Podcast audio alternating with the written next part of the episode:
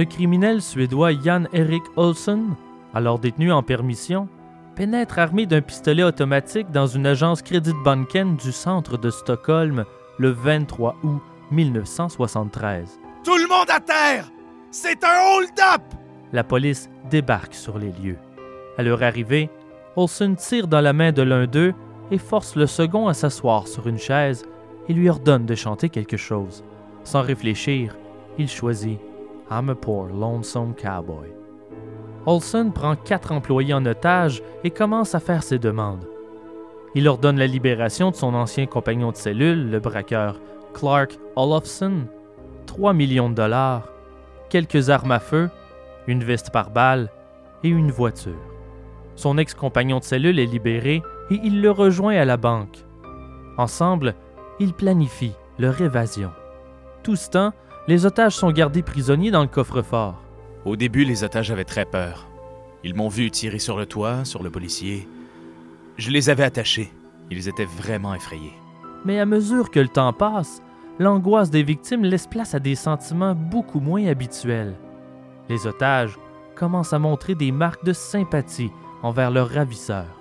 Les otages se sont plus ou moins rangés de mon côté, me protégeant dans certaines situations pour que la police ne m'abatte pas. Une otage m'a dit qu'elle devait aller aux toilettes. Mais les toilettes étaient en bas, là où la police attendait. J'ai dit, va aux toilettes, mais tu dois revenir. Tu dois penser à tes amis. Elle y est allée. Les policiers ont tenté de la retenir, mais elle est revenue à moi. Les autres femmes ont fait comme elle. Elles sont revenues. Il y avait une situation amicale entre les otages et moi. C'était très étrange. Une otage, Christine Enmark, parle au négociateur par téléphone. Je pense que vous jouez aux échecs avec nos vies. Je n'ai pas peur de nos ravisseurs. Je leur fais pleinement confiance. Je ne suis pas désespérée. Ils ne nous ont rien fait de mal. Au contraire, ils ont été très gentils. Comprenez que ce qui me fait peur, c'est que la police tente une attaque et cause notre mort. Tous les otages s'entendent pour dire que les braqueurs sont sympathiques. Une d'entre elles, en crise de claustrophobie, remercie Olson de l'avoir laissé s'asseoir à l'extérieur du coffre-fort sous la seule condition qu'elle soit attachée. Un autre homme est menacé d'être abattu si la police tente une arrestation, et pourtant, cet homme dit être reconnaissant qu'Olson accepte qu'il se saoule d'abord. Au bout de six jours de négociations, les otages sont finalement libérés. Les braqueurs se rendent et retournent en prison. Olson reçoit une sentence de 10 ans. Quand je suis allé en prison après tout cela, deux otages, un homme et une femme, sont venus me voir derrière les barreaux. On est devenus en quelque sorte des amis. Plusieurs théories tentent d'expliquer pourquoi un otage ou une victime de kidnapping peut sympathiser, voire même s'attacher à son ravisseur, mais les raisons diffèrent d'un cas à l'autre, rendant difficile de bien définir le syndrome de Stockholm, nommé ainsi faisant référence au cas de Jan Erik Olsen. À certaines occasions, ce n'est toutefois pas la sympathie, mais la peur qui menotte la victime à son ravisseur. Une relation étrange et malsaine s'installe, et plus les jours passent, plus les portes de l'esprit se referment. Une lumière s'éteint, et la victime accepte son sort. Je suis Simon Predge, et vous écoutez Ars Moriendi.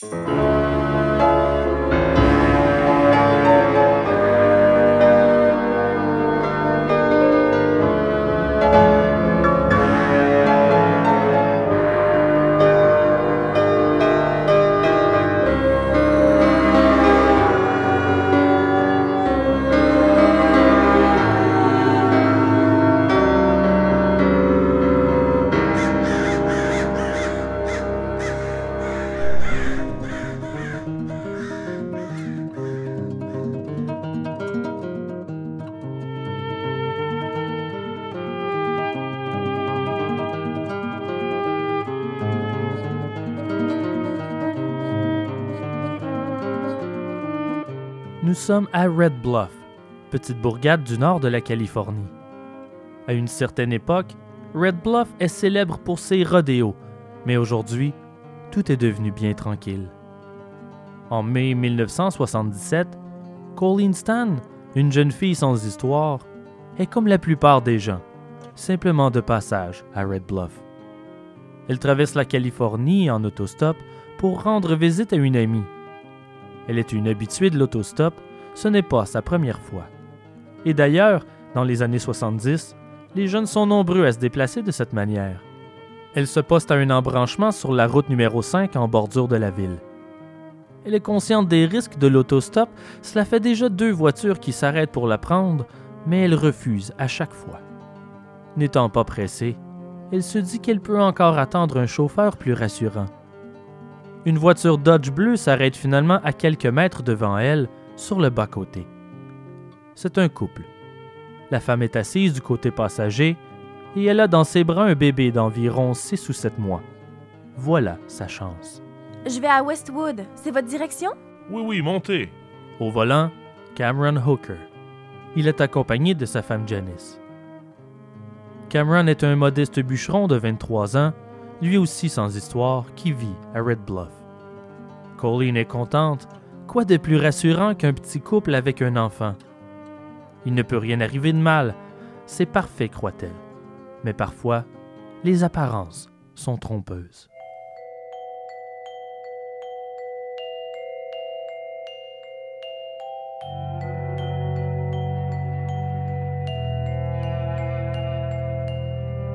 Au bout de quelques minutes, elle devient mal à l'aise.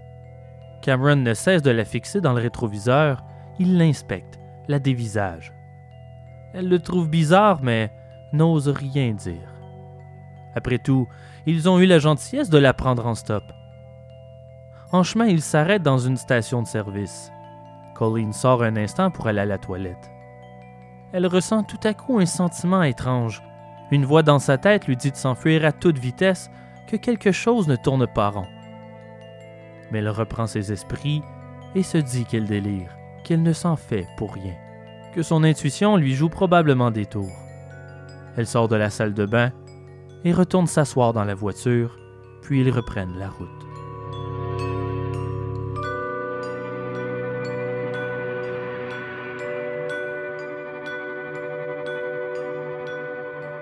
Quelques kilomètres plus loin, Cameron prend un petit chemin de terre battue et s'enfonce dans un champ. Puis, au milieu de nulle part, il arrête la voiture. Janice descend avec le bébé. Tout à coup, Cameron se retourne et d'un mouvement brusque et inattendu, il saute sur la banquette arrière par le siège passager. Il met un couteau sur la gorge de Colleen et elle est pétrifiée. Maintenant, tu vas faire ce que je te dis, ou je te tranche la gorge. Il la bâillonne et lui bande les yeux. Il va dans la valise de la voiture et en sort une caisse en bois qui se méritera plus tard le nom de la boîte à tête. Cette boîte s'ouvre comme une coquille et à la base il y a un trou pour le cou. Il couche Colleen sur la banquette, dépose sa tête dans la boîte et la referme avec un loquet. Cameron l'a fabriqué lui-même dans ce but précis, empêcher les gens autour d'entendre la personne qui s'y trouve prisonnière pour qu'on ne l'entende pas hurler à l'aide. Elle est conçue pour étouffer les sons. Colleen est à sa merci, plongée dans le noir pour le reste du trajet. Les Hawkers se dirigent ensuite à leur maison de la rue Oak. Ils retirent la boîte et emmènent de force Colleen encore bâillonnée à l'arrière de la maison et la poussent à l'intérieur. Il la fait descendre au sous-sol, la fait monter debout sur une glacière et l'attache les bras en l'air à des crochets situés au plafond. Puis il retire la glacière. Elle est pendue par ses poignets. La douleur est violente. À ce moment, il prend un fouet et se met à la fouetter de toutes ses forces en lui criant Ferme-la, ferme-la Il la laisse un moment accrochée, puis la traîne dans une caisse où il l'attache à nouveau. Colleen est terrifiée. Elle hyperventile. Elle cherche son souffle en état de choc. C'est dans cette caisse, plongée dans le noir, qu'elle passera la première nuit de sa captivité. Mais son calvaire ne fait que commencer.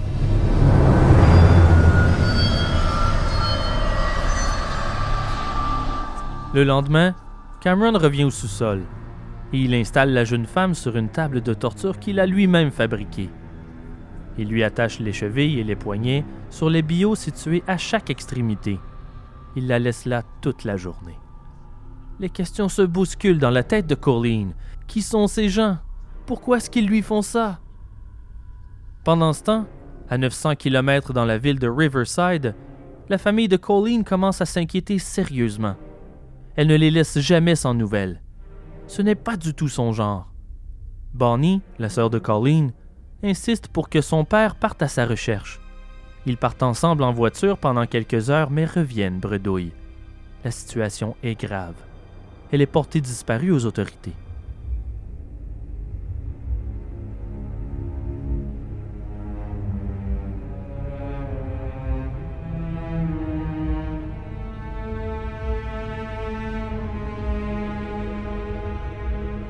Pendant ce temps, Colleen vit ses premiers jours de captivité. À intervalles réguliers, Cameron descend au sous-sol, l'attache par les bras au crochet sur le mur et la fouette. Le soir, il la nourrit avec des restes de table, puis la laisse toute la nuit attachée au bio, sur sa table de torture. Au bout de quelques jours, Cameron fabrique une grande caisse en bois, comme un cercueil, auquel il installe un séchoir à cheveux trafiqué pour y envoyer de l'air, et pour qu'elle ne meure pas asphyxiée. Elle reste dans cette caisse, attachée et bâillonnée, pendant quatre mois. Il ne la sort que pour la torturer. Elle passe 22 heures par jour dans cette boîte. Elle le supplie à maintes reprises de la relâcher, mais elle comprend vite que ça ne mène nulle part. Au contraire, ça l'excite, le motive.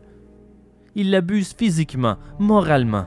Il veut la briser, en faire son esclave. Il a tout planifié. Cameron Hooker n'a pas de casier judiciaire et aucun antécédent. Du point de vue extérieur, il est un homme tout à fait ordinaire.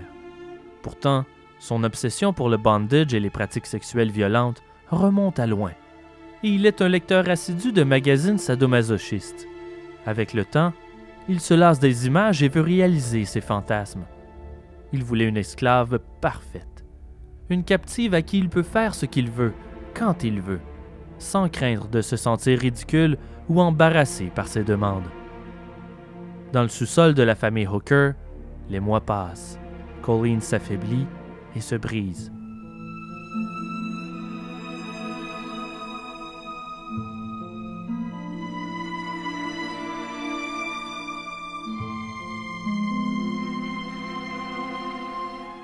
Un jour, il l'emmène dans un coin du sous-sol qu'il appelle l'atelier. Il sort un grand sac en toile plein de noisettes. Il donne un casse-noisette et un plat à Colleen et lui dit Au boulot. Il commence ainsi à la faire travailler dans la maison. Au bout d'une année entière, oui, une année, il décide de lui donner un véritable statut d'esclave. Il veut rendre son rôle officiel. Alors une nuit, il va la voir au sous-sol et lui présente un contrat.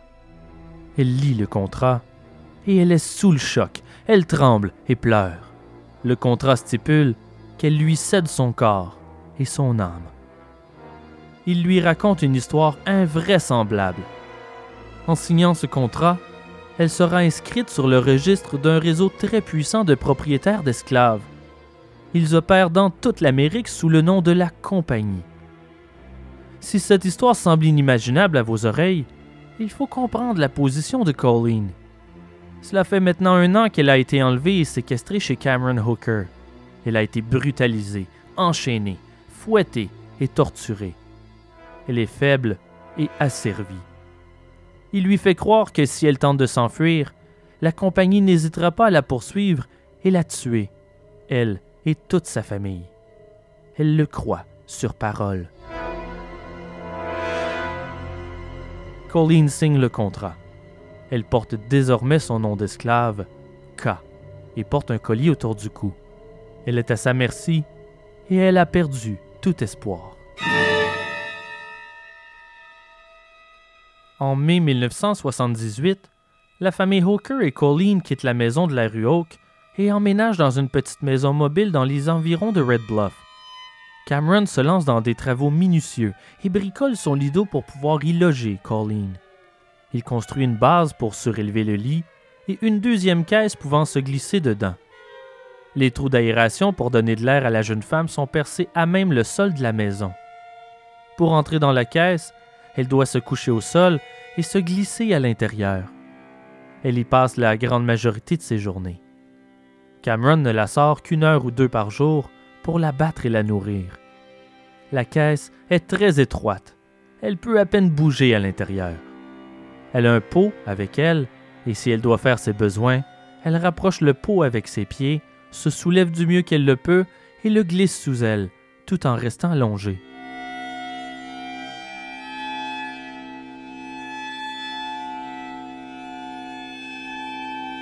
Cameron passe à une autre étape de son plan machiavélique. Sortir Colleen de sa boîte durant la journée pour qu'elle s'occupe du jardin. Il la sort à l'extérieur, lui donne une pelle et lui dit Remplis ces trous. Pendant qu'elle travaille dans le jardin, il la regarde et réalise toute l'emprise qu'il a sur la jeune femme. Son esprit bouillonne. Il cherche de nouvelles façons d'en profiter, de renouveler ses techniques de torture. C'est alors qu'il invente ce qu'il appelle le stretcher, une sorte de table en croix de bois auquel il attache les mains de Colleen à une extrémité. Ses pieds sont attachés à l'autre extrémité à l'aide de lanières de cuir fixées à une chaîne enroulée sur une roue à manivelle. En d'autres mots, une sorte de table d'écartèlement. Il tire la manivelle si fort durant ses séances de torture qu'elle en a le souffle coupé, littéralement. Elle sent ses os craquer. La douleur est indescriptible.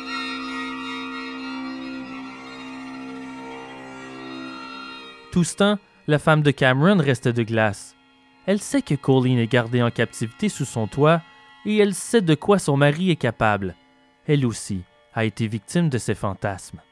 Le couple a passé un accord épouvantable selon lequel Cameron peut prendre une esclave pour s'adonner au sadomasochisme mais il ne doit pas avoir de relation sexuelle avec elle.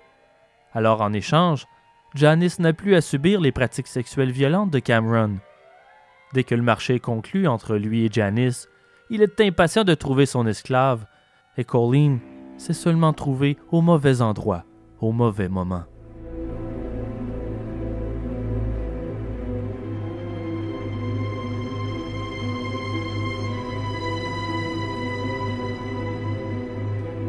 Et le temps passe dans la maison des Hooker.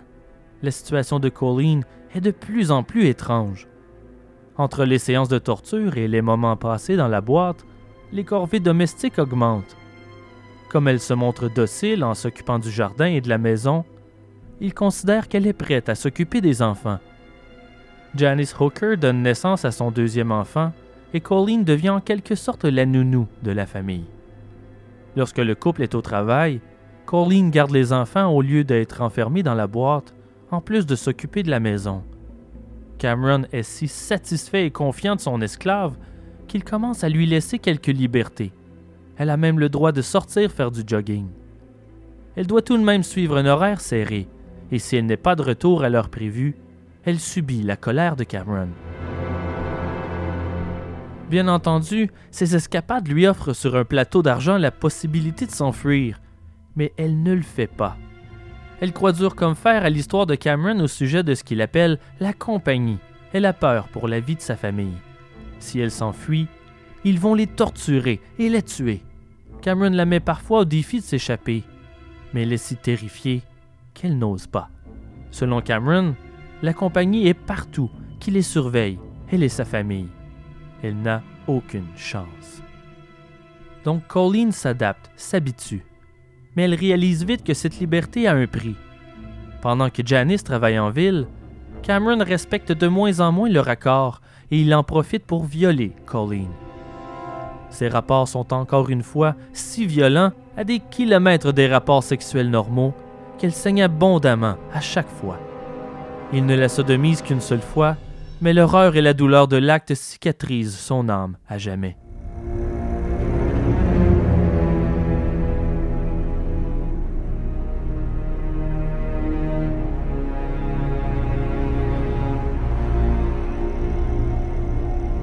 En 1980, trois ans se sont écoulés et Cameron prend de plus en plus d'assurance. Son esclave est parfaitement dressé. Il teste continuellement les limites de son pouvoir. Un jour, il annonce à Colleen qu'il va lui laisser téléphoner chez ses parents. Il la conduit jusqu'à une cabine téléphonique de Red Bluff et il se tient à côté d'elle, la main prête à raccrocher si elle ne respecte pas les règles. Si tu dis quoi que ce soit d'interdit, je coupe la ligne et tu me le paieras. Tu auras de gros ennuis. Elle compose le numéro et sa sœur Bonnie répond. Allô? Allô, qui est-ce? C'est moi. C'est Colleen. Mon Dieu! Mon Dieu! C'est bien toi? Papa, maman, vite! C'est Colleen! Cameron ne lui laisse que deux minutes. Sa sœur Bonnie remarque tout de suite combien elle semble nerveuse, tendue. Mais Colleen la rassure. Elle va bien, mais n'en dit pas plus. Satisfait, Cameron pousse encore plus loin et lui annonce quelques mois plus tard qu'elle aura le droit d'aller visiter sa famille. Il prétend que la compagnie a donné son accord, mais qu'elle sera surveillée de près. Il conduit alors Colleen jusqu'à Riverside et la prépare à cette visite durant le trajet. Elle doit raconter à sa famille que Cameron est son fiancé, qu'ils vont se marier et qu'il s'appelle Mike. Il lui rappelle en permanence le prix à payer si elle ne respecte pas les règles. Elle a, selon ses dires, aucune chance d'y échapper. Des voisins de ses parents seraient des membres de la compagnie, ils vont la surveiller à distance et la maison est sur écoute. À la moindre erreur, ils viendront torturer et tuer chacun des membres de sa famille. Le 20 mars 1981, Cameron dépose Colleen devant la maison de ses parents. Tous se sautent dans les bras un de l'autre. Cela fait maintenant quatre ans qu'ils n'ont pas vu leur fille. Ils pleurent de joie. La première chose qu'ils remarquent, ce sont les vêtements qu'elle porte, faits à la main, qui n'est pas du tout son genre. De plus, elle a terriblement perdu du poids. Ils ne l'ont jamais vue aussi maigre. Ils ont bien sûr des doutes sur ce que Colleen leur raconte, mais aucun d'eux n'ose l'affronter. Ils ont peur de la forcer. Ils voient bien qu'elle est tendue, mais ignorent tout de son histoire. Ils la croient prisonnière d'une secte et ont peur des représailles, que si elle en dit trop, cette secte ferait en sorte qu'ils ne la revoient jamais. Au lieu de se sentir en confiance, Colleen est morte de peur. Elle ne dévoile rien sur sa captivité. Malgré tout, les photos prises pendant sa visite montrent une Colleen heureuse, souriante, détendue. Pour la première fois en quatre ans, elle est de retour chez elle. Ces instants sont précieux, car elle ignore si elle les reverra un jour. Elle profite de chaque moment. Mais le bonheur est de courte durée. Le lendemain, Colleen reçoit un coup de téléphone. C'est Mike, ou plutôt Cameron, qui lui dit qu'il vient la chercher. Elle tente de négocier avec lui pour obtenir plus de temps, mais il refuse. 24 heures plus tard, presque à la minute près, il est de retour devant la maison. La famille est surprise de l'apparence de Cameron. Ce n'est pourtant pas du tout le type d'homme de Colleen. Mais il n'a pas non plus l'air d'un monstre. Il semble tout ce qu'il y a de plus ordinaire. Ils sont dupés. Au moment du départ, Colleen et Cameron posent pour une photo. Les deux sont souriants, et elle s'accroche à son cou comme le ferait une femme amoureuse. La photo est très troublante. Elle joue le jeu. Elle fait ensuite ses adieux à ses proches.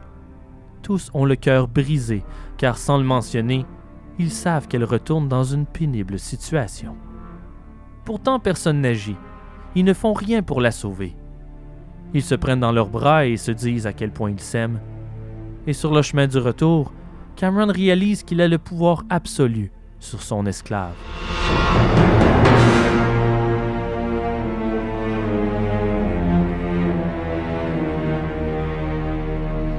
De retour à la maison, Cameron la pousse violemment à l'intérieur et l'emprisonne dans la boîte sous le lit. Et elle n'en sortira pratiquement plus pour les trois années qui vont suivre. Après ces événements, malgré qu'elle a respecté les règles imposées, il a peur. Peur de perdre son emprise sur elle. Peur que l'amour de sa famille lui donne la force de se rebeller et qu'elle tente de s'enfuir.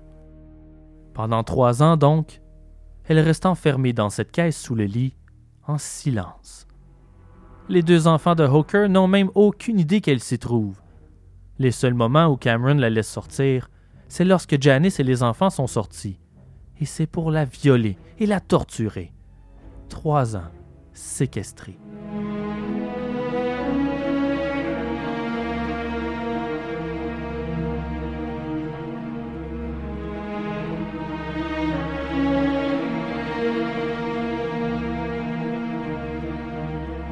Puis, soudainement, au début de l'année 1984, Cameron prétend que la compagnie donne son accord pour qu'elle sorte enfin de la boîte.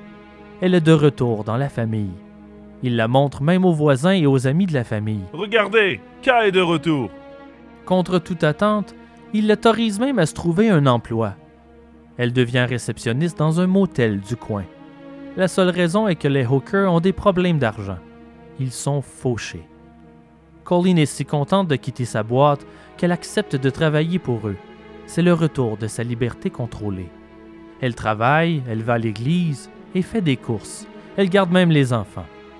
Mais elle se considère encore comme une esclave, terrifiée par les menaces de la compagnie.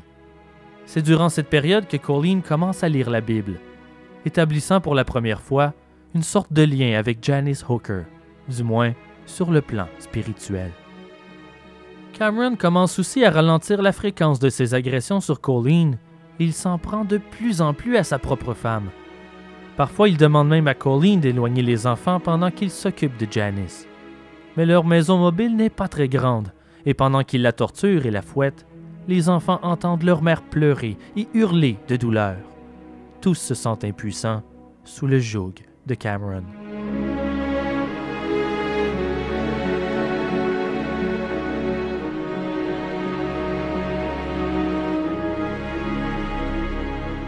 Cela fait maintenant sept ans que Colleen est en captivité et Janice est sur le point de craquer. Cameron lui déclare qu'il envisage d'enlever quatre nouvelles esclaves. Elle est épuisée psychologiquement des séances de torture que son mari lui impose. Elle se sent sur la corde raide. Elle a peur qu'il kidnappe une autre jeune fille. Et comme ces deux petites filles commencent à grandir, elle a peur de ce qu'il pourrait leur faire ou comment elles allaient réagir lorsqu'elles allaient comprendre tout ce qui se passe à la maison. Elle est à deux doigts du point de rupture. Janice sympathise avec le pasteur de la paroisse et un jour, elle croule sous la pression et finit par tout lui avouer, toute la vérité sur son mari. Horrifié, il lui dit qu'elle vit dans le péché, qu'elle doit le quitter. Janice brise le silence. Elle va voir Colleen à son travail à l'hôtel et lui dit qu'elles doivent se sortir de cette situation cauchemardesque. Elle lui raconte toute la vérité, que la compagnie n'existe pas et que toute cette histoire n'était que supercherie pour conserver son pouvoir sur elle. Cette révélation détruit tous les fondements sur lesquels Colleen basait sa vie depuis sept ans. Elle est en colère, elle explose en larmes. Elle se demande comment a-t-elle pu être si stupide, si dupe. Elle est sous le choc. Mais elle doit se secouer. Libérée de sa peur de la compagnie, elle retourne dans sa famille, mais avant de partir, elle passe un dernier coup de téléphone depuis la gare routière à celui qui l'a kidnappée et torturée durant sept ans. C'est terminé. Je sais tout. Je prends le bus et tu ne pourras pas m'en empêcher. Non, tu ne peux pas faire ça. Elle raccroche et monte dans le bus.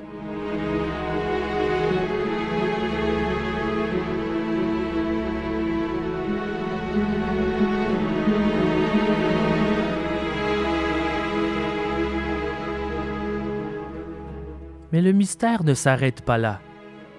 Au cours des mois qui suivent, étrangement, Colleen ne contacte pas la police, mais téléphone régulièrement au hooker. Janice lui demande de ne pas le dénoncer pour lui donner une chance de se réformer. Mais au bout de trois mois, c'est Janice elle-même qui le dénonce. Elle obtient l'immunité et en échange, elle doit témoigner contre son mari. La police ne tarde pas à se rendre chez les Hookers. À leur arrivée, il a déjà détruit une partie des installations, ses tables et ses outils de torture, mais pas toutes. Il reste les nombreux crochets sur les murs et la croix de bois sur laquelle il attachait Colleen pour la torturer. Il a détruit toutes les photos qu'il a prises de sa captive, sauf deux rouleaux de films qu'il n'avait pas encore développés.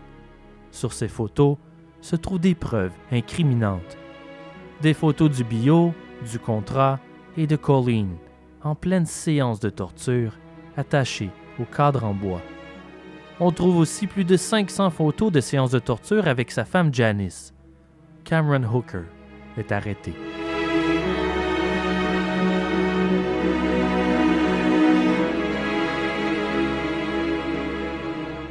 Janice déclare à la police de Red Bluff que Cameron est aussi responsable du meurtre d'une femme disparue en 1976, Mary Elizabeth Spanaki. De manière similaire, il l'a kidnappée et torturée, mais malheureusement, elle a eu moins de chance que Colleen. Les autorités ne réussissent pas à retrouver son corps, et dû au manque de preuves, il n'est pas accusé pour le meurtre. Il est toutefois jugé pour viol, kidnapping, séquestration et j'en passe. La liste est longue. Lorsque Colleen prend place dans la salle d'audience, c'est la première fois qu'elle revoit son tortionnaire depuis la fin de son cauchemar. Le procès débute avec la présentation des diverses inventions et jouets de torture imaginés par Cameron. On exhibe le stretcher, les chaînes, les menottes, le fouet. Ils ont même refait une réplique exacte de la pièce à conviction la plus choquante, la boîte sous le lit. Malgré qu'il soit présenté comme un tortionnaire sadique, Cameron Hooker apparaît comme un simple kidam ordinaire aux yeux du jury. Il semble doux comme un agneau. Il n'a rien de l'homme fort et pervers que l'on décrit. Cameron prétend que Colleen a pris part à ces jeux sexuels volontairement. L'avocat de la défense a pleinement confiance en son client. Il est persuadé qu'il dit la vérité. Il ne boit pas, ne se drogue pas, il est poli et calme. Il ne ressemble en rien à l'idée que l'on se fait d'un monstre, et l'on a beaucoup de misère à imaginer qu'il est capable des actes immondes décrits durant le procès. Selon son avocat, son seul défaut est qu'il a une fixation sur le bondage et le sadomasochisme. La défense est simple. Colleen est adulte, donc apte à développer l'état mental de consentement. Hooker reconnaît l'avoir enlevé, mais ni le viol, puisque les relations sexuelles étaient consentantes. L'avocat décrit les nombreuses fois où Colleen avait eu l'opportunité de s'enfuir. Lorsqu'elle travaillait dans le jardin, qu'elle faisait des courses et son jogging, lorsqu'elle a visité sa famille ou lorsqu'elle travaillait à l'hôtel. Il déclare que si elle n'a pas tenté de s'enfuir, c'est qu'elle est restée avec lui de son plein gré et que toute l'histoire de la compagnie n'est qu'une invention de sa part. Colleen tente de prouver que sa croyance en la compagnie était bien réelle mais la défense sort une pièce à conviction confondante. Une série de lettres ahurissantes, écrites par Colleen à Hooker, dans lesquelles elle décrit son amour éternel pour son supposé ravisseur. Elles font l'effet d'une bombe au tribunal et remettent tout en question. Le procès bascule. Était-elle tombée amoureuse de lui? Était-elle restée volontairement? Voilà toute la question. Je t'aime tel que tu es. C'est la vérité. Je t'aime au-delà de tous les mots. Tu me remplis de bonheur et d'amour. Je prie pour que cet amour et ce bonheur durent toujours. Je t'aime. K. Ces lettres affectent sérieusement la crédibilité de Colleen. Si elle a vraiment été abusée comme elle le prétend, comment a-t-elle pu avoir écrit de telles lettres d'amour? Colleen prétend de son côté qu'il l'emmenait dans la salle de bain, il l'enchaînait aux toilettes, lui donnait un bloc de papier et un stylo, et lui demandait d'écrire ses lettres d'amour, de force. Elle n'avait d'autre choix que d'obéir. Elle a signé les lettres de son nom d'esclave, K, ce qui est très révélateur. Toutefois, même si elles ont été écrites de force, elles évoquent tout de même un lien trouble entre l'esclave et son maître. Elle dit que lorsqu'elle agissait comme si elle était amoureuse de lui, il la traitait mieux et était moins violent avec elle. Elle explique que ces gens ont été une grande partie de sa vie que même si elle rêvait de s'enfuir, qu'un certain lien s'est créé entre eux. Un lien malsain, certes, mais un lien tout de même. Tout le procès tourne autour de cette question. Est-ce que Colleen est tombée amoureuse de son bourreau? Les sentiments de Colleen envers Hooker représentent un sacré dilemme pour le jury. Comment expliquer de tels sentiments envers un homme aussi violent et dominateur que Cameron Hooker? On appelle à la barre le spécialiste des affaires de captivité le docteur Chris Hatcher. Ce dernier explique à la Cour que cette affaire est un modèle du genre. Il explique le développement du processus par lequel Colleen a dû passer. On avilit les personnes, on la torture, on la soustrait à la société, jusqu'à ce qu'elle perde la notion du temps, jusqu'à ce qu'elle perde ses repères et qu'elle soit complètement brisée. Briser sa volonté. Par la suite, la captive tente par tous les moyens de le satisfaire, notamment en lui démontrant de l'amour. Un comportement classique que l'on retrouve dans les rapports maître-esclave. Plus l'esclave montre de l'amour, mieux il est traité. Mais ce n'est pas cet amour que deux personnes normales peuvent avoir l'une pour l'autre. Plutôt un amour qui tient plus de l'attachement créé par la proximité dans des conditions épouvantables. Son univers se limitait à Janice et Cameron Hooker pendant sept ans. C'était une dépendance, comme un animal de compagnie dépend de son maître, par nécessité, pour la survie. Cameron Hooker tenait sa vie entre ses mains. Même dans les pires situations, le désir de vivre est plus fort que tout.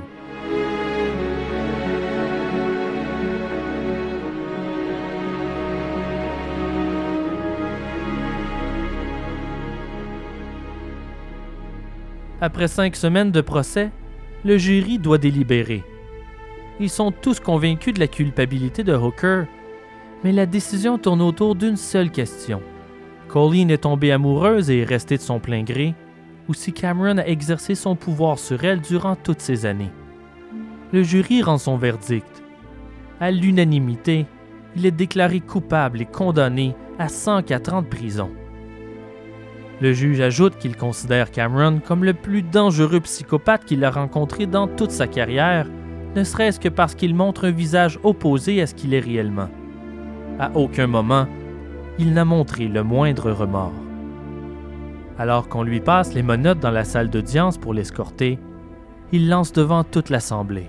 J'aurais dû la tuer. Les morts ne parlent pas. Cameron Hooker n'est pas éligible à la libération conditionnelle avant 2023. Il réussit à obtenir une audience malgré tout en 2015, mais sa demande est refusée. Il sera éligible à nouveau en 2022.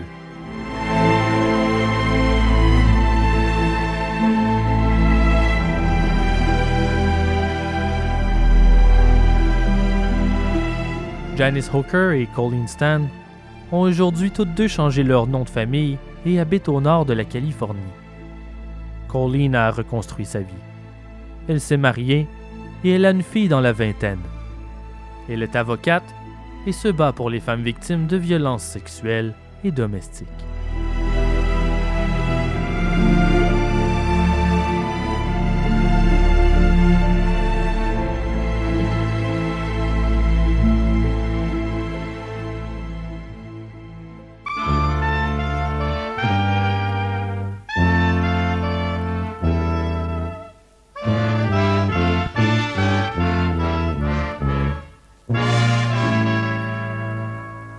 C'est maintenant l'heure de la chronique nécrologique, ce bref moment de dernier hommage qui nous fait réaliser notre fragilité et ô combien nombreuses sont les manières de quitter ce monde.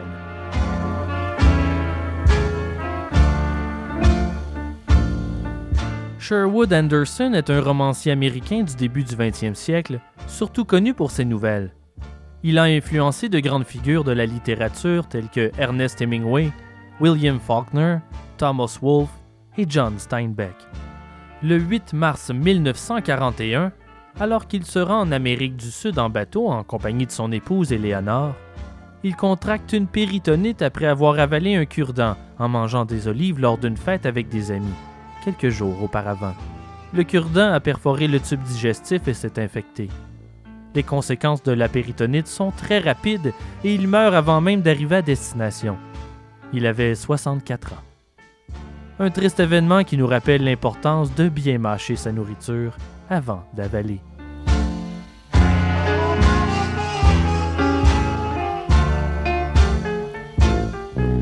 Kenneth Pinion est un ingénieur américain de Washington. Il est adepte de zoophilie et partage en ligne des vidéos de lui-même ayant des relations sexuelles avec des chevaux. Il décède en juillet 2005 au cours d'une sodomie, disons, euh, équestre alors qu'il est filmé par un ami. Il a le côlon perforé et meurt des suites de ses blessures. Son décès entraîne rapidement l'adoption d'une loi dans l'État de Washington réprimant la zoophilie en interdisant à la fois les rapports sexuels avec des animaux et leur enregistrement vidéo. Le crime est passible de 5 ans de prison. C'est bien beau de réaliser ses fantasmes, toujours est-il qu'il faut miser sur le bon cheval.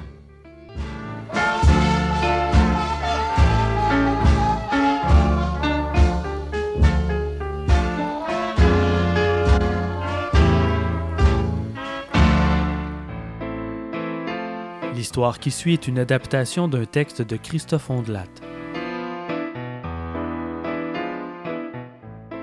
Une grande partie de notre éducation est due à nos parents, notre entourage. Mais qu'arrive-t-il si nous en sommes privés? Voilà le mystère entourant les enfants sauvages. Nous avons tous déjà entendu l'histoire de Mowgli, le héros du livre de la jungle de l'auteur anglais Rudyard Kipling. Mais ces enfants sauvages existent-ils? Cette énigme préoccupe les hommes depuis des millénaires. Le débat est essentiel. Quelle est la frontière entre l'état animal et l'état humain? L'historien grec Hérodote nous rapporte que dès le 5e siècle avant notre ère, un pharaon de l'ancienne Égypte désirait découvrir le langage que les enfants parleraient spontanément sans l'éducation régulière. Il tenta une expérience. Il souhaitait découvrir la première langue de l'humanité. On prit donc deux nouveaux-nés et on les confia à un berger pour qu'il les élève avec ses chèvres. Le pharaon a ordonné que personne ne leur dise un mot et qu'ils vivent dans une cabane isolée du monde extérieur. Au moment voulu, ils devaient être allaités par les chèvres et ils devaient recevoir tous les soins dont ils auraient besoin. Malheureusement, Hérodote ne nous dit rien sur les résultats de cette curieuse expérience. C'est bien dommage. Il est d'ailleurs plus que probable que les enfants soient restés complètement muets, car l'enfant apprend sa langue en entendant parler ses parents après tout. Au Moyen Âge, l'empereur allemand Frédéric II de Hohenstaufen cherche lui aussi à savoir quelle sorte de langage et quelle façon de parler adopterait des enfants élevés sans jamais parler à qui que ce soit. Des nourrices prennent soin des enfants, certes, mais on leur interdit de parler en leur présence. On veut savoir si les enfants développeront le langage par eux-mêmes. À l'époque, on croit qu'ils parleraient l'hébreu, le plus ancien des langages, sinon le grec, l'arabe, le latin, ou simplement le langage parlé par les parents, malgré leur absence dans l'éducation. Mais aucune conclusion ressortit de cette expérience car les enfants décèdent mystérieusement. Les rapports racontent que l'absence de visage souriant, de caresses et de paroles d'amour sont responsables de leur décès.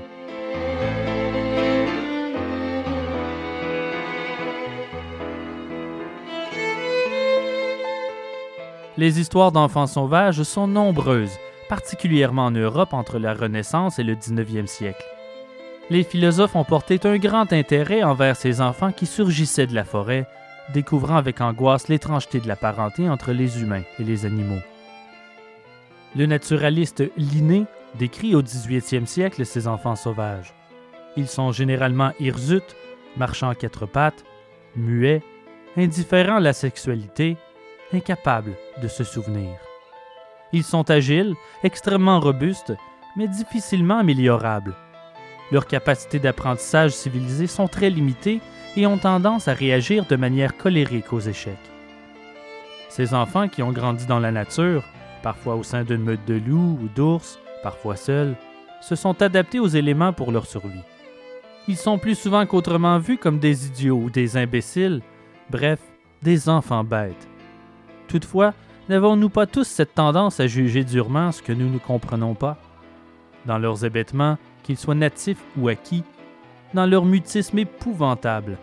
Ils détiennent un savoir de ces animaux de la forêt avec lesquels ils ont vécu.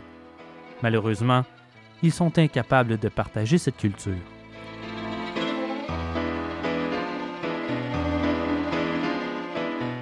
À travers l'histoire, nous les avons généralement exposés dans les foires et les cours princières comme une curiosité, de la même manière que l'on transformait en spectacle les handicaps de la femme à barbe jusqu'à l'homme tronc.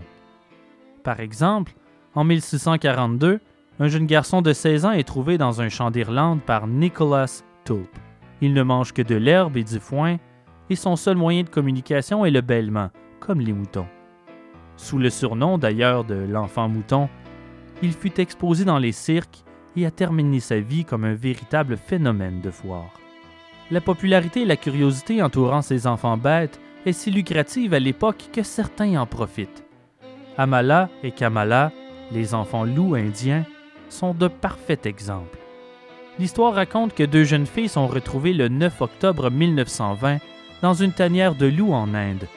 Elles sont hébergées à l'orphelinat local du district de Mindapur, dans le Bengale occidental, dirigé par le révérend Joseph Amrito Lalsing. il relate la découverte dans son journal intime.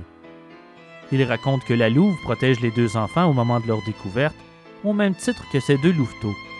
Kamala a à ce moment environ 7 ou 8 ans, tandis que ce que l'on croit être sa petite sœur, Amala, a 18 mois à peine. Elles ont toutes deux un comportement typique d'enfants sauvages. Elles refusent qu'on les habille, griffent et mordent ceux qui tentent de les nourrir, rejettent la nourriture cuite et marchent à quatre pattes. Elles vivent principalement la nuit et craignent la lumière du soleil. Elles manifestent aussi un grand sens de l'odorat et des capacités auditives très développées. Elles semblent dépourvues d'émotions, excepté la peur. Singh entreprend la tâche difficile de les intégrer à la société humaine. Kamala, la plus âgée des deux, s'habitue à vivre dans une maison accompagnée par d'autres humains. Elle finit par marcher debout, mais revient toujours à quatre pattes lorsqu'elle a besoin d'aller vite. Amala, elle, meurt en 1921, un an après la découverte d'une infection au rein, tandis que sa sœur décède en 1929 d'une fièvre typhoïde. Voilà l'histoire relatée, en résumé, par le journal intime de Singh. Toutefois, selon les recherches du chirurgien Serge Aroles, auteur du livre L'énigme des enfants loups en 2007, l'histoire d'Amala et Kamala est une escroquerie.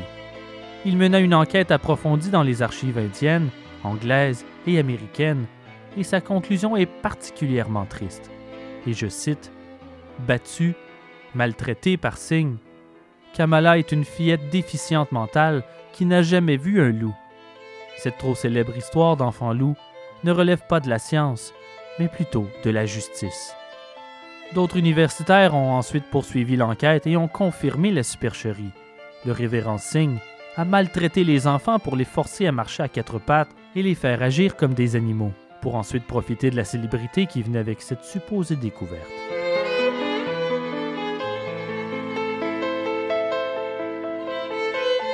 Il existe malgré tout de nombreux cas véridiques, notamment celui qu'on appelle l'enfant ours, et rebaptisé Joseph Oursini, découvert en compagnie d'un ours en 1663. Le cas de Marie-Angélique Leblanc, découverte en 1731 et capturée après avoir survécu dix ans en forêt. Cette Amérindienne du Wisconsin a été emmenée du Canada jusqu'en Europe, mais elle s'échappa durant la peste de Marseille en 1721. Elle fut retrouvée en 1731 à Sonji, dans la partie aride de la Champagne. Au cours de ces dix années passées dans la nature, elle a subi une régression comportementale, mais a par la suite présenté un bon développement intellectuel, ayant pu apprendre à lire et à écrire. Il y a aussi la fille élevée par les cochons de Salzbourg au début du 19e siècle, les enfants ours de Lituanie en 1694, l'enfant veau de Bamberg en 1680, et j'en passe.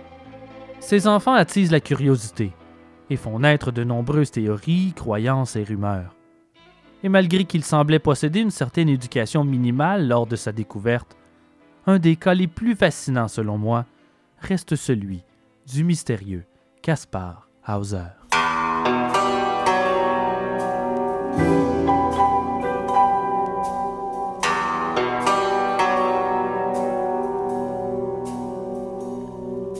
Le lundi de Pentecôte 1828, devant une taverne de Nuremberg, en Allemagne, vers 4 heures de l'après-midi, deux cordonniers sortent d'une taverne après avoir enfilé quelques verres.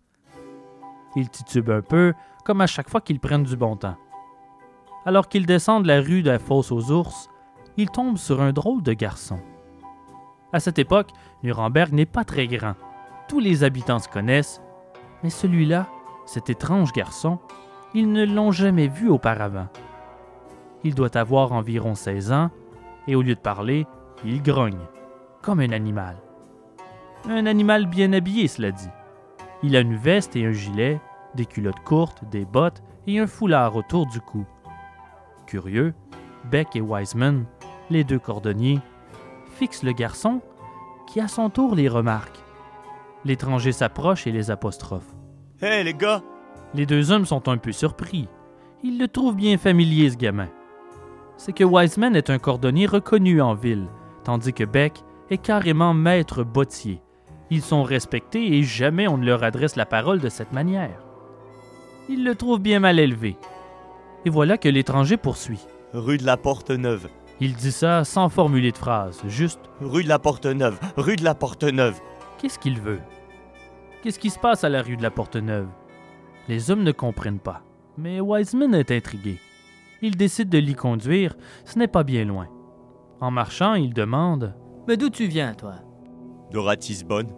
Ratisbonne, il connaît. C'est environ 90 km de Nuremberg.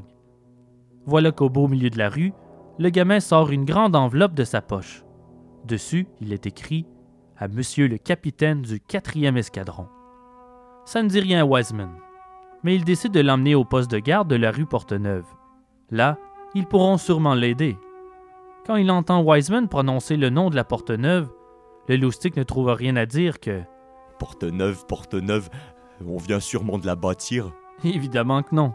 La porte neuve n'est pas neuve, c'est juste son nom. Décidément, c'est un drôle de zigoto, ce gamin. Mais t'es déjà venu à Nuremberg? Non, non. Première fois. Wiseman tente alors une question plus complexe. Quoi de neuf à Ratisbonne Qu'est-ce qu'on pense là-bas de la guerre et de la paix? Guerre. Il a manifestement rien compris à la question. Mais les voilà rue Porteneuve, et voilà le poste de garde. Le garçon se montre d'une politesse exemplaire avec les militaires. Il ôte son chapeau pour les saluer et leur présente immédiatement la lettre destinée au capitaine. L'inspecteur les fait entrer dans le poste de garde et Wiseman en profite pour s'éclipser. Le garçon n'a qu'une seule idée en tête, sa lettre adressée au capitaine du quatrième escadron. Il l'attend au caporal devant lui qui confirme qu'il connaît bien le capitaine. Il lui indique sa demeure qui se trouve justement sur la rue Porteneuve, à quelques pas à peine du poste de garde. Il est 7 heures du soir quand le garçon sonne à la porte du capitaine. C'est un domestique, Jean Mathias, qui lui ouvre. Le capitaine est absent, mais en voyant l'enveloppe à son nom, le domestique le fait entrer. Et là, avec une surprenante excitation, le garçon lui dit Je veux être cavalier. Comme mon père.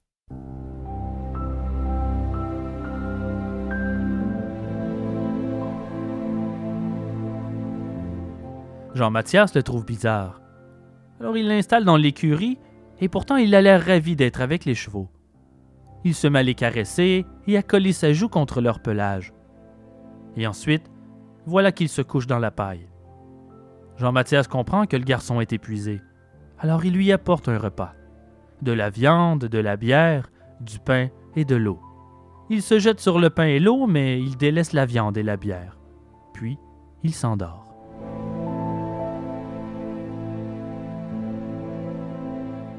Le capitaine von Weissnitz arrive une heure plus tard et trouve le garçon endormi sur la paille de son écurie. Quand il le réveille, l'autre apercevant un uniforme se met à crier, Je voudrais bien être comme ça, moi. Je veux être comme ça. puis il lui remet l'enveloppe. Le capitaine l'ouvre et elle contient deux lettres. La première, bourrée de fautes d'orthographe, lui est adressée. Au très humble capitaine du 4e escadron du 6e régiment de chevaux légers de Nuremberg. Très honoré monsieur le capitaine, je vous envoie un garçon qui voudrait servir fidèlement son roi et qui l'a demandé.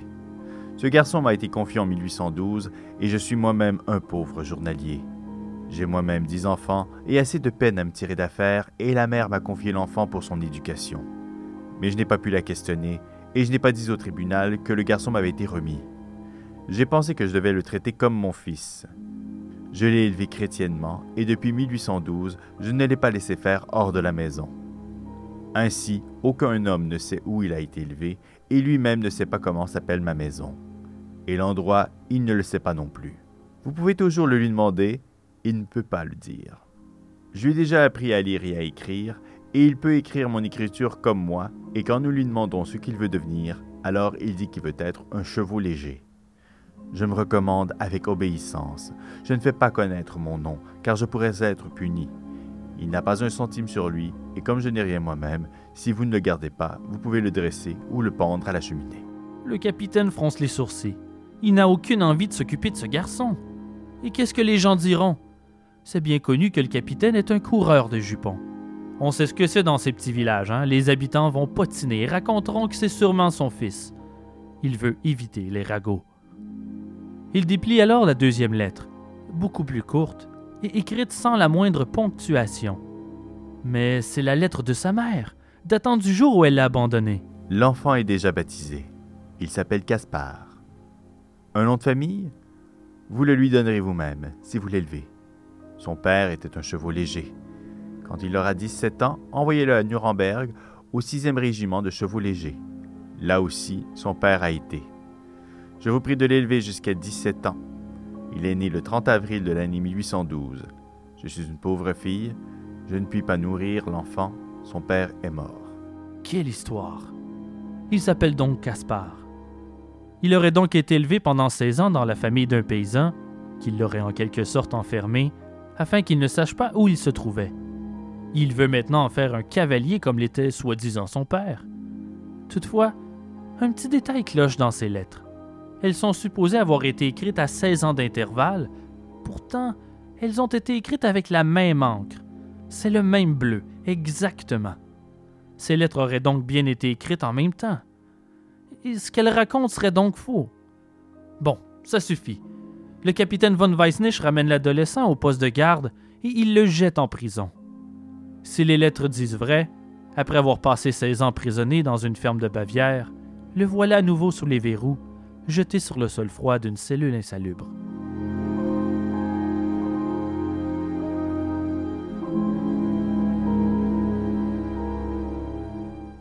Éventuellement, le geôlier de la prison, Andreas Hiltel, cherche à en savoir plus. Il l'observe. Le garçon a une allure presque enfantine. Il est maladroit et semble peu intelligent. Il lui tend un crayon et du papier. Écris ton nom et d'où tu viens. Caspar écrit très lentement, mais il s'applique. Il n'est pas très habile, mais il sait écrire. Caspar Hauser. Son nom est Caspar Hauser. Et d'où tu viens? Écris, bon Dieu, écris Mais Caspar n'en sait rien. Les jours passent et les habitants en parlent. La nouvelle de l'arrivée de ce garçon mystérieux se propage rapidement. D'abord à Nuremberg, puis au-delà. Et on spécule. Certains croient qu'il est débile, faible d'esprit. D'autres, au contraire, pensent qu'il est peut-être plus malin qu'il n'y paraît, qu'il cache habilement la vérité sur son identité l'affaire se rend immanquablement aux oreilles du maire, le magistrat Jacob Friedrich Binder. Sans surprise, il est très intéressé par ce garçon. Il veut le voir. On conduit donc Caspar au cabinet du maire pour une première rencontre, puis une deuxième, à son domicile cette fois. Il est bien décidé à résoudre l'énigme de cet étranger. Il décide de rendre publiques les deux lettres de Caspar, accompagnées par un avis à la population qui est repris ensuite par tous les journaux. Dans cet avis, il décrit Caspar. Il est de taille moyenne, bien bâti, les cheveux châtain clair, presque blonds. Il a le visage ovale, le front large et élevé, les sourcils bruns, les yeux gris, un nez moyen mais assez large, une bouche proportionnée, la lèvre inférieure est un peu avancée. Il note aucun signe particulier à l'exception d'une cicatrice de vaccination au bras droit. Puis, il décrit ensuite les vêtements qu'il porte au moment de sa découverte. Il termine la vie par une description imaginée, presque inventée de toutes pièces, de ce qu'il croit être les conditions de vie de Caspar alors qu'il était emprisonné chez le paysan, avant son arrivée à Nuremberg. Une pièce froide et sans lumière, un lit fait de bottes de paille, aucun contact avec ceux qu'il nourrissait. Bref, il raconte n'importe quoi. Il n'a en réalité aucune idée des conditions de vie du gamin, D'ailleurs, personne ne le sait. Mais cette idée lui plaît, et il croit qu'ainsi les gens s'intéresseront à cette histoire. Il présente Caspar comme la victime d'une séquestration illégale. Il faut retrouver les coupables et leurs complices. Il demande aux Bavarois de lui fournir toute information pouvant être utile à la résolution de son enquête. Le maire se fait un peu réprimander par le gouverneur de la province d'Ansbach. Il croit que le maire se laisse un peu emporter et qu'il laisse son affectivité prendre le dessus sur lui. Le gouverneur croit que Caspar n'est qu'un débile et qu'il ne mérite pas toute cette attention. Mais le maire n'en a rien à faire. L'avis a été publié et rien ne le fera déroger de son enquête. Il veut démystifier ce mystère, il veut absolument mettre sous les verrous les auteurs de ce crime infâme.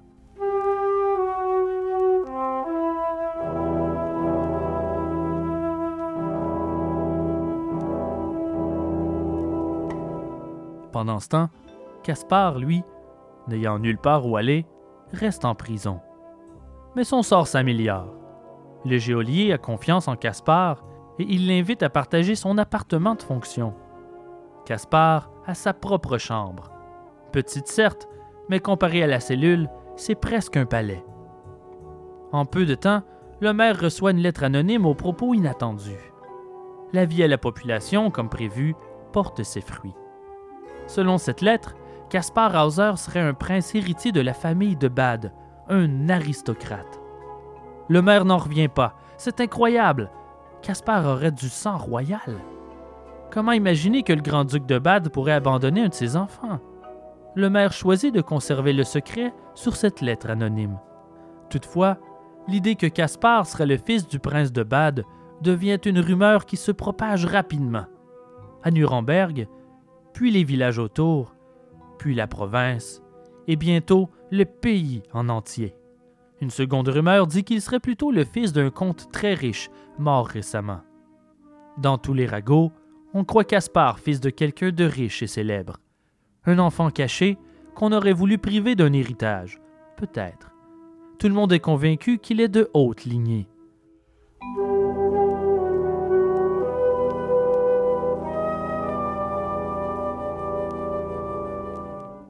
Voilà dix semaines qu'il est emprisonné à Nuremberg, mais désormais, il a le droit à des cours particuliers. Un professeur du nom de Domer vient tous les jours lui faire la leçon. Il s'est mis dans l'idée de le faire progresser, et il estime que Caspar n'est pas imbécile, mais qu'après avoir été élevé comme un animal, il n'a probablement qu'un léger retard. C'est une optique assez moderne pour l'époque. Puis les semaines passent, et Domer décide d'héberger Caspar chez lui, ou plutôt chez sa mère. Il est célibataire et vit encore chez sa mère avec sa jeune sœur. L'hébergement chez Domer, ça arrange tout le monde, car on ne sait trop quoi faire de ce gamin, et le garder en prison sans motif commence à être mal vu. Il s'installe donc chez Domer, qui reçoit une pension du bureau de bienfaisance de Nuremberg, qui prend en charge tous les frais d'entretien de Caspar. Et puis Domer se met en tête de lui faire rencontrer les gens de la haute société de la région, qui, vous le devinez, ne demandent pas mieux. Ils sont tous désireux de rencontrer le célèbre enfant sauvage. De plus, Demer en parle continuellement. Il raconte combien Caspar fait d'incroyables progrès, qu'il est un étudiant stupéfiant. Lui-même n'en revient pas. En lecture, en écriture, en mathématiques et même au piano, les capacités de Caspar surprennent. Il apprend, du moins au début, très vite, mais ça se gâche. Au bout d'un moment, son apprentissage ralentit à un point tel que Domer commence à croire qu'il faisait semblant d'apprendre ce qu'il savait déjà pour le rouler. Et bien sûr, lorsqu'ils ont dépassé ses connaissances, ça a drastiquement ralenti, et Caspar s'est mis à patiner. Domer, qui était si excité et enthousiaste les premières semaines, change d'avis sur le garçon. Il se met à raconter que Caspar a un niveau mental de 12 ans, et même que, dans certaines disciplines, un niveau mental de 4 ans. Mais il n'abandonne pas pour autant pendant un an et demi, Demer s'occupe de l'éducation de Caspar à plein temps. Comme le garçon n'avance pas très vite dans les apprentissages intellectuels, il se met à lui apprendre le goûter et l'odorat, et il l'observe. Il prend des notes. Il remarque que Caspar a une propension à ressentir physiquement et électriquement les orages. Et lorsqu'il se retrouve face à la pleine lune, il a terriblement froid, pour aucune raison apparente.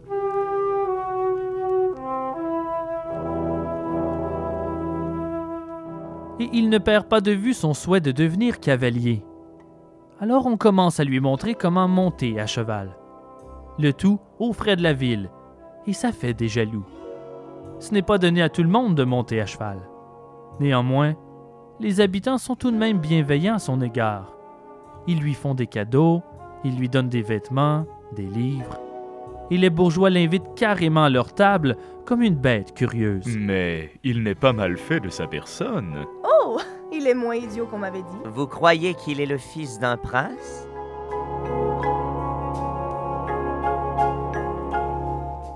Le temps passe et maintenant Caspar est totalement installé dans le paysage de Nuremberg.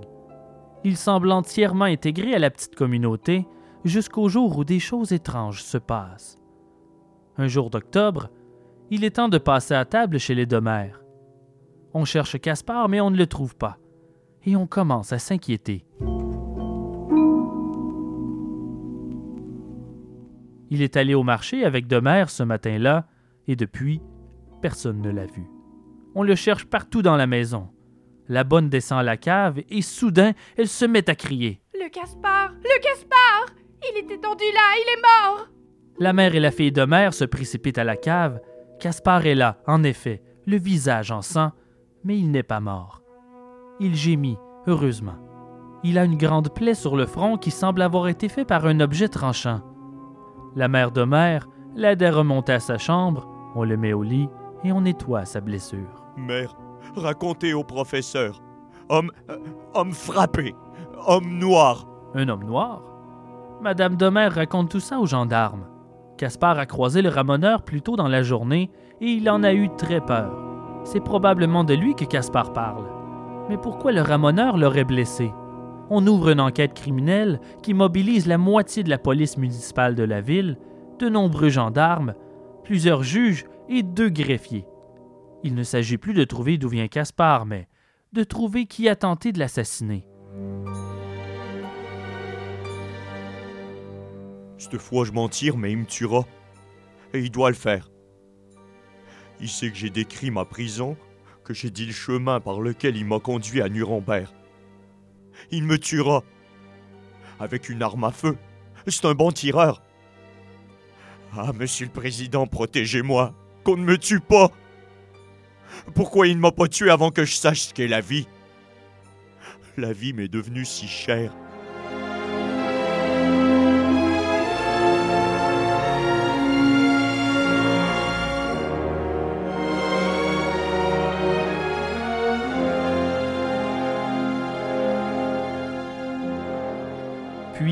Payé à même les fonds du roi Louis Ier de Bavière, on lui fournit deux gardes du corps. C'est vous dire à quel point il est rendu important. On l'installe avec ses gardes dans une nouvelle famille, les Bierbach. Ils sont riches, ils l'hébergent par pure charité. Bierbach croit bon d'apprendre à Caspar à tirer au pistolet. S'il doit se défendre, il faut qu'il sache. Un jour, très fier, Caspar dit à M. Demer Voilà. Maintenant, je peux tuer un homme. ce qui inquiète l'instituteur. Avec raison.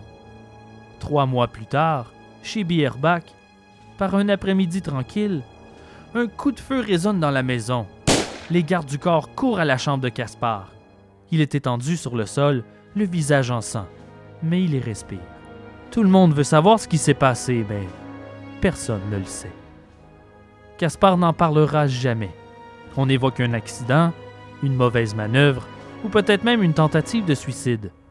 Mais avant tout, il faut le sortir de chez les Bierbach, sur le champ. Quelle mauvaise idée de lui apprendre à tirer.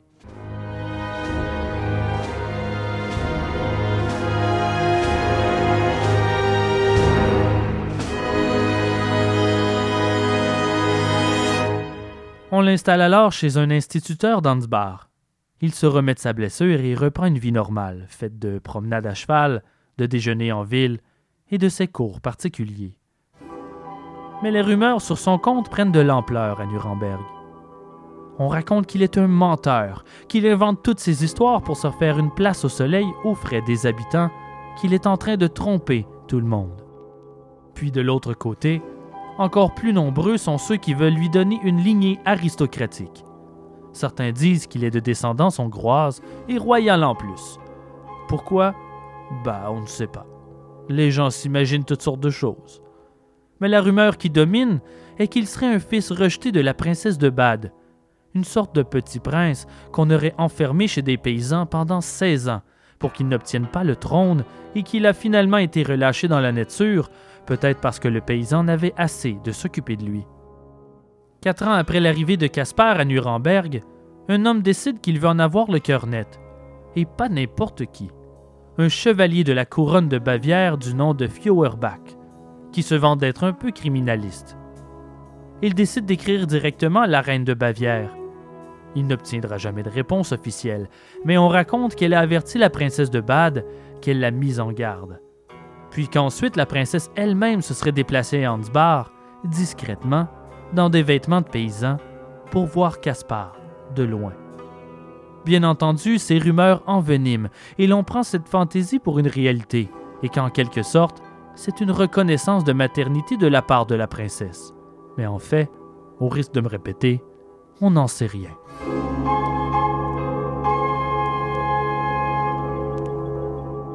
Le 14 décembre 1833, Caspar sort se promener au parc d'Offgarden. Il marche durant un bon quart d'heure, puis, lorsqu'il réapparaît, il est blessé à la poitrine et le sang coule à flot.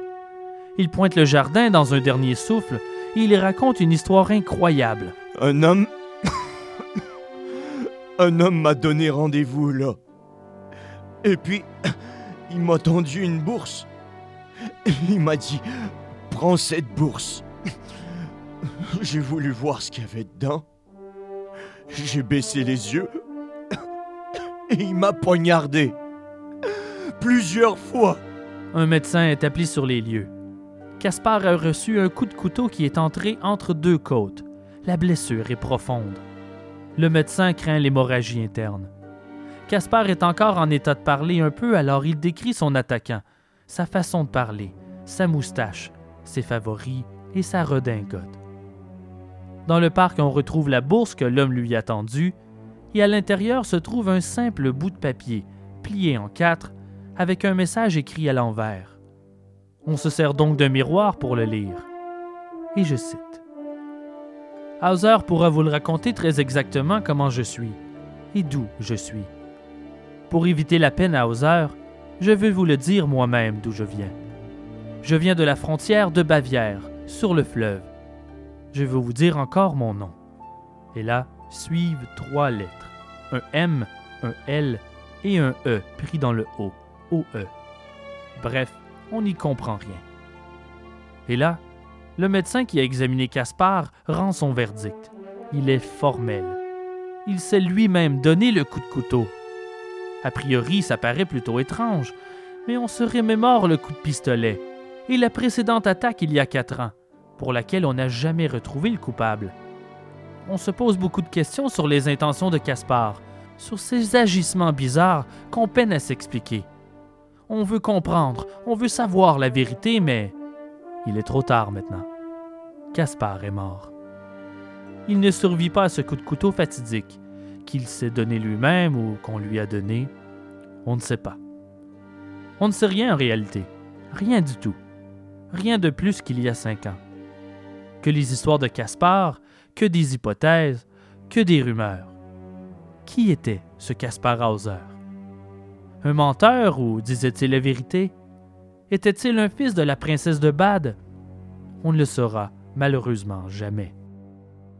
Dans le parc d'Ansbar, où il est décédé il y a presque 190 ans, se trouve une statue commémorative de Caspar Hauser, sous laquelle se trouve une plaque résumant bien cette histoire étonnante. Et je cite Ici, un inconnu fut assassiné par un inconnu.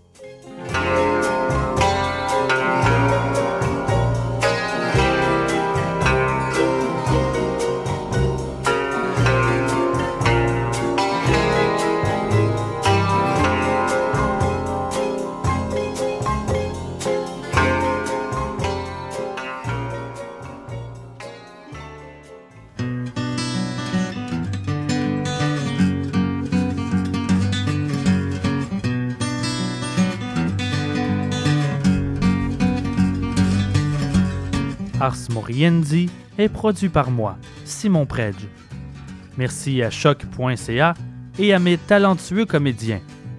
Olivier Lheureux dans les rôles de Yann-Éric Olson et d'un bourgeois, Miguel Doucet dans le rôle du narrateur, Marie-Michel Boutet dans les rôles de Colleen Stan et d'une bourgeoise, Mathieu Niquette dans le rôle de Caspar Hauser et d'un bourgeois, Benoît Lacombe dans le rôle de Hiltel, Joseph-Antoine Clavet dans le rôle de Wiseman, et Laurence Côté-Collins dans les rôles de Bonnie et d'une bonne.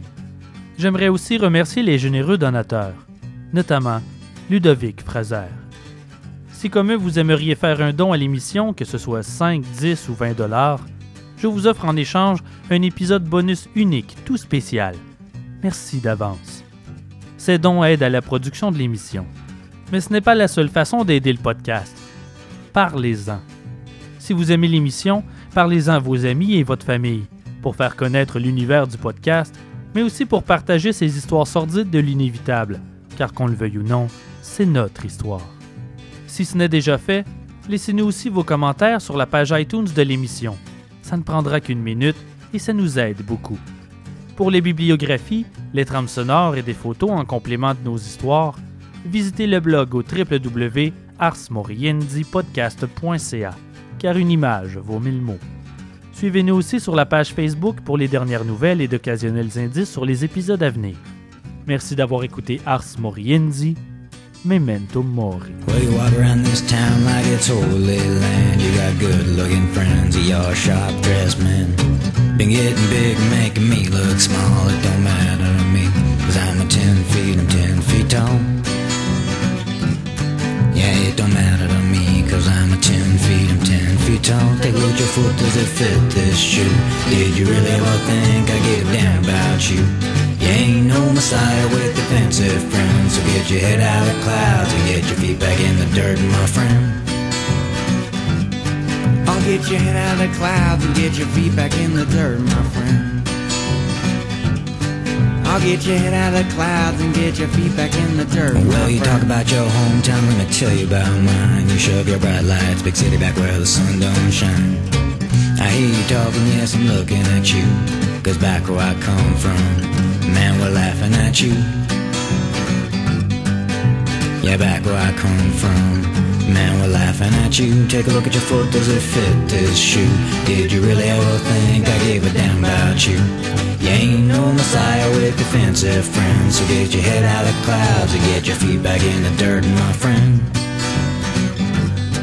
I'll get your head out of the clouds and get your feet back in the dirt, my friend.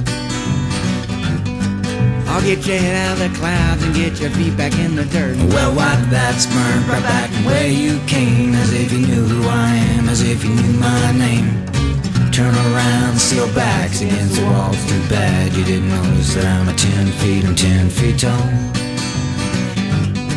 Yeah, it's too bad you didn't notice that I'm ten feet, I'm ten feet tall. Take a look at your foot, does it fit this shoe? Did you really ever think I gave a damn about you?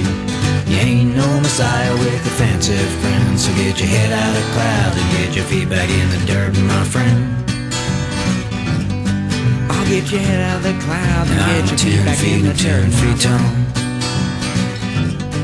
I'll get your head out of the clouds and get your feet back in the dirt, feet tall.